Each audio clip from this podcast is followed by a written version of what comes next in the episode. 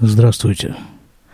Воскресенье, 23 июля, 15.45. Как обычно, в это время я нахожусь в поликлинике в одном из иерусалимских ультрарелигиозных районов под названием Геула. Но речь у нас сегодня пойдет в основном не о поликлинических делах, потому что совершенно другие проблемы захлестнули государство Израиль. Вот о них я и хочу поговорить. Но для этого нужно коснуться истории – Почти две тысячи лет назад, а именно в 70-м году новой эры, был разрушен второй Иерусалимский храм. Это произошло 9 числа месяца Ав. Через 9 дней наступает эта траурная дата. В этот же день за 600 с лишним лет до этого был разрушен первый Иерусалимский храм – в память о втором храме осталась только западная стена, подпирающая храмовую гору, так называемая стена плача. А в 1948 году, когда было провозглашено государство Израиль, храмовая гора с прилегающими к ней территориями не вошла в состав государства Израиль. Она осталась под суверенитетом Иордании – в 1967 году в ходе шестидневной войны Израиль освободил Храмовую гору. Известно даже высказывание равина, армейского равина армии обороны Израиля того периода Шломо Горина, который провозгласил во всеуслышание «Арабайт Беядейну» и повторил эту фразу два раза «Храмовая гора в наших руках». Ну, как только это событие состоялось, правительство государства Израиля бросилось практически вслед за убегающими иорданцами и начало кричать им в очень вольном переводе примерно такие вещи. «Да бросьте вы, ребята, да мы же пошутили, да мы же не хотели. Возвращайтесь». Те вернулись. В результате всего этого храмовая гора, как бы ее статус э, определяется, по крайней мере, более-менее официально таким образом. Это место, находящееся на территории Израиля под иорданским суверенитетом и управляется оно неким иорданским органом, некой иорданской структурой, которая называется ВАКФ – Евреям разрешено подниматься на храмовую гору в строго отведенные часы, и не дай Бог ни в коем случае ни с какими-то религиозными целями молиться им там строжайше запрещено. За этим строго следят арабы из Вакфа. Дальше. Самые последние события, связанные с храмовой горой, выглядят примерно таким образом. Десять дней назад, 14 июля, Троим арабам удалось пронести на храмовую гору оружие и, воспользовавшись этим оружием, убить двоих полицейских. Ими оказались друзы, служившие в израильской полиции. Почему друзы, а не евреи? Да потому что по распоряжению все того же Вакха, управляющего всем, что происходит на Храмовой горе, полицейские, находящиеся на Храмовой горе, не должны быть евреями – это было первое в истории событие такого рода стрельба на Храмовой горе с убийством полицейских. За этими стрелявшими арабами в конце концов тоже была погоня. Их в конце концов уничтожили. И правительство Израиля распорядилось поставить при входе, входах на храмовую гору металлоискатели, как это практикуется в Израиле повсеместно, в, в крупных магазинах в местах больших сборищ людей. И, собственно говоря, при входе на площадь возле стены плача, там тоже везде стоят металло- металлоискатели. Каждый входящий проходит через металлоискатель. Исключение делается для беременных женщин, для еще каких-то категорий людей, но в основном все идут через металлоискатели. Плюс там есть специальная такая как бы машина, которая просвечивает сумки. Никто из этого не делает никакой истории. Но с этими металлоискателями на Храмовой горе получилась, получилась некая проблема. Представители вот этого самого ВАКФ, отказались проходить через металлоискатели. Соответственно, им был запрещен вход на храмовую гору. И впервые за несколько десятилетий евреи ходили по храмовой горе без присмотра арабов. Я еще раз напомню, для того, чтобы подчеркнуть абсурдность ситуации, речь идет о израильской территории, на которой арабы присматривают за евреями. Это государство Израиль, если кто-то еще не понял. Более того, арабские лидеры призвали всех правоверных мусульман не проходить через эти металлодетекторы и отказаться от молитвы на Храмовой горе. Им-то, мусульманам, до сих пор было можно это делать. А параллельно с этим начались вспышки народного арабского гнева, были задействованы большие силы полиции для того, чтобы их усмирять, применяли всякие средства для разгона арабов. Беспорядки были не только на Храмовой горе, но и в разных арабских э, селениях. И в нашей деревне, вот в той деревне, в которой я живу, там за заборчиком находится арабская деревня. Ну, она давным-давно уже перестала быть э, отдельной, изолированной арабской деревней. Она слилась с большим арабским городом Рамалла. Там тоже было что-то очень шумно, и была усиленная стрельба газовыми всякими приспособлениями для разгона демонстрантов. Жглись покрышки, чем-то там еще они воняли, эти арабы, очень успешно. А на исходе субботы, вчера, до нас дошло сообщение, что в расположенном неподалеку от нас поселении Халамиш – в пятницу вечером пробрался араб, вооруженный ножом, зашел в дом и убил троих находящихся там, плюс тяжело ранил женщину. Просто в этом доме в этот вечер было радостное событие. Собрались там люди. Кроме того, что это просто была суббота, что само по себе праздник, у них еще родился внук. Этого внука привезли к ним, и по еврейскому обычаю в первую субботу после рождения ребенка, мальчика, устраивается так называемый шлом Захар. Такой вот э, праздник.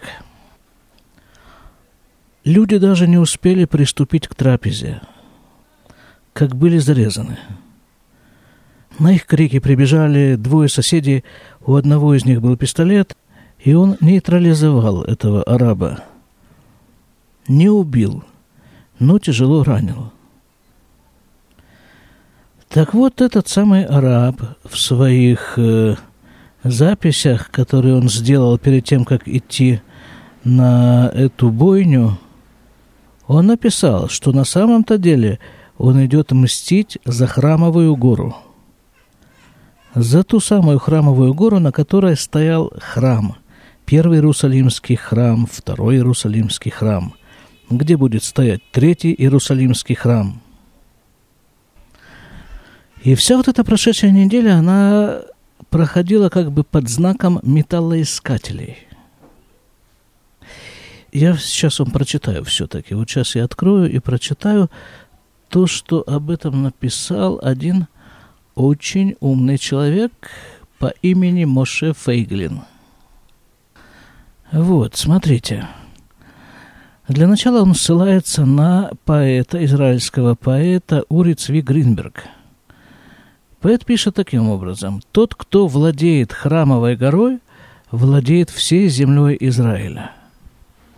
И, по сути, вот тот спор, под э, как бы сенью которого мы живем уже неделю, заключается совершенно не в металлоискателях, конечно же, а в том, кому принадлежит храмовая гора – то есть, если государство Израиль поставит металлоискатели, а оно поставило металлоискатели при входе на храмовую гору, то значит оно определяет, кто будет входить на эту самую храмовую гору. И оно регулирует ситуацию, а этого арабы никак не могут допустить. Дальше пишет Моше Фейглин. Что в сущности происходит? Израильские арабы силой вынуждают израильское правительство – демонстрировать израильский суверенитет на Храмовой горе, вынуждают правительство против его желания поднять на горе израильский флаг в виде металлодетектора. Эта заметка писалась три дня назад, э, накануне субботы, и заканчивается она вот таким образом.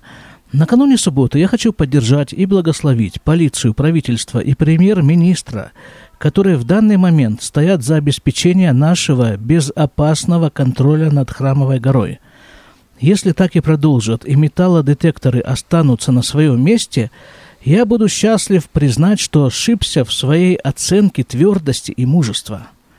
Имеется в виду израильского правительства. Но, скажем так, э, Моше Фейглин, он э, калач э, весьма тертый. Он был членом Кнессета, потом он перестал быть членом Кнессета, сейчас он создал собственную партию, которая, насколько я себе представляю, весьма успешно продвигается – Программа партии просто революционная. Он знал, с кем имеет дело. Вчера вечером появилось сообщение, что эти самые металлодетекторы убираются. Естественно, была попытка сохранить лицо, по возможности мужественное лицо, что, мол, это не просто так убирается, это просто вот они заменяются на какие-то более эффективные методы защиты.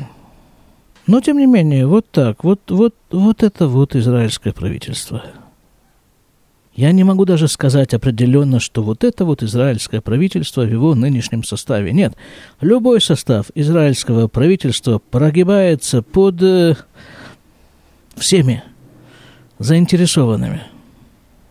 И мне в этой ситуации, честно говоря, вспоминается легендарный совершенно Леонид Ильич Брежнев – особенно его выборы в генеральные секретари ЦК КПСС. Известная история, да, когда из одного кандидата выбирался один, им оказывался Леонид Ильич Брежнев, и следующие четыре, по-моему, года страны были предопределены. В Израиле происходит примерно то же самое. Правда, вот этот израильский Леонид Ильич Брежнев, он носит самые разнообразные имена – и люди, которые занимают этот стульчик, тоже как бы выглядят по-разному. Но фактически это как бы один и тот же человек, будь то нынешний Натаньяу, будь то его предшественник, э, кто там был, Эут Ольмерт, перед ними был Арик Шарон, где-то там тоже был Ицхак Рабин, и кто бы, как бы он ни назывался и с какой бы платформой он не пришел, правая, левая, центристская, какой угодно, гнул всю ту же линию партии и правительства на уничтожение государства Израиль. Я бы это определил таким образом. И то, что государство Израиль до сих пор существует после почти 70 лет этого жонглирования – это самое настоящее чудо. Потому что вот эти самые Леониды Ильичи Брежневы в израильском правительстве сделали все, чтобы его разрушить. Они связали по рукам и ногам армию, они не дают солдатам стрелять, они не дают им воевать. Они отдают арабам все. Израильскую землю. По просьбе арабов, а часто даже без их просьбы, они разрушают еврейские поселения. Вспомните Амону, о которой шла речь месяца 4-5 назад. Вспомните Гушкатив, вспомните поселения в Самарии. Еще несколько еврейских поселений сейчас стоят на очереди для разрушения их израильским правительством. Кто-то из них, правда, попадает в тюрьму, по каким-то э, совершенно смехотворным обвинениям э, во взяточничестве, в коррупции, в сексуальных преступлениях. Ребята, их нужно судить как государственных преступников. Но дело в том, что в суде сидит тоже Леонид Ильич Брежнев. Израильское правительство вместе с Израильским Верховным судом ведут планомерную работу по уничтожению государства Израиль. Хотя, может быть, на самом-то деле это не так уж и плохо. Просто для того, чтобы построить новое, необходимо уничтожить старое.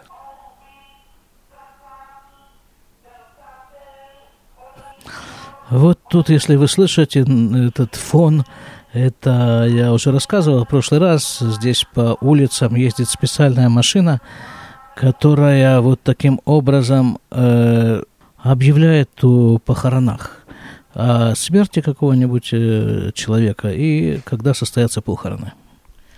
Есть такой обычай в ультрарелигиозных районах города Иерусалима. Есть такой каббалистический термин «ениката хицуним». Я не буду рассматривать это с каббалистической точки зрения, а рассмотрю это вот э, в свете этих наших событий арабо-израильских. Вот как вы думаете, откуда арабские поселения, расположенные на территории Израиля, получают электричество? У них что, свои электростанции? Да ни в коем случае.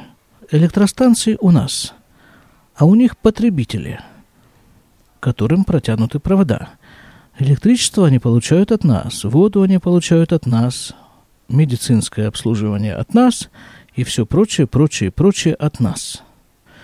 При этом они жутко визжат, что нас нужно сбросить в море. Израиль. Хорошо, допустим, нас сбросили в море. И с чем они остались? У них ведь ничего нет. Они ничего не производят, у них нет промышленности, у них ничего нет.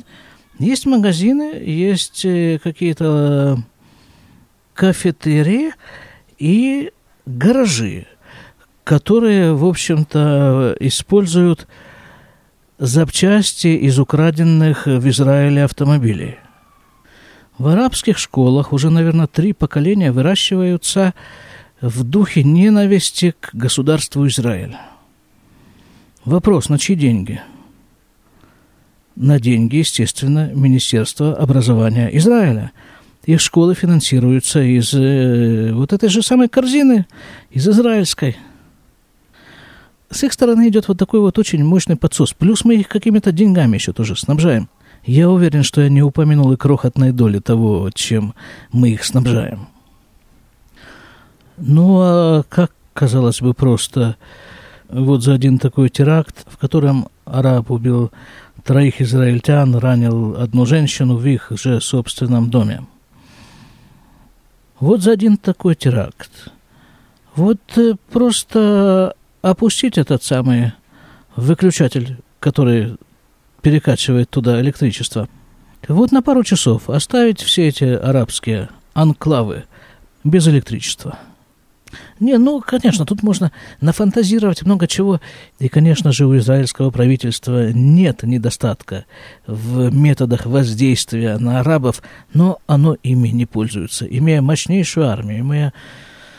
Ну вот, э, ну вот так. А в заключение я затрону еще вот одну такую тему. Потому что на самом-то деле мне вот это вот поведение израильского правительства до боли знакомо. Потому что ведь в 1948 году было провозглашено государство Израиль. Это государство, построенное эмигрантами для эмигрантов. А еще точнее для евреев, у которых есть теперь своя страна, в которую они могут ехать совершенно беспрепятственно. Если, конечно, они являются евреями. Откуда же они едут в Израиль? Из Галута. Вот я приехал сюда из Красноярска. Да? И вот насколько я помню свою жизнь в Красноярске, как только я узнал, что я на самом-то деле еврей, я рассказывал об этом всем, это было не самое, не самое радостное известие, но вот э, так вот получилось. И вот с этого момента я старался всеми силами избежать того, что хоть у кого-нибудь промелькнет тень мысли, что я еврей. Да не дай бог, да как о чем речь? Я как все. Я как все. Вот это вот, вот это вот кардинальная мысль поведения галутного еврея. Правительство Израиля использует точно такую же тактику, идеологию, чтобы никто в целом мире – не смог подумать, что Израиль – это еврейское государство. А для этого хороши все силы, методы и средства. Но эта задача, изначально обреченная на провал, на протяжении своей долгой-долгой истории Евреи все это проходили уже много-много раз. На этом я буду заканчивать сегодняшний выпуск. Тут, правда, приходили люди, между делом получали некоторое лечение. Надеюсь, что это было не очень заметно и не прервало плавный ход повествования. А главное, не помешало мне довести до вашего сведения те тенденции, которые существуют в государстве Израиль.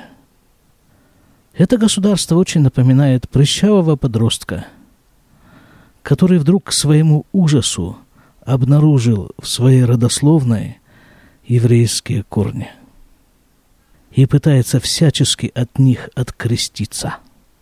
До свидания.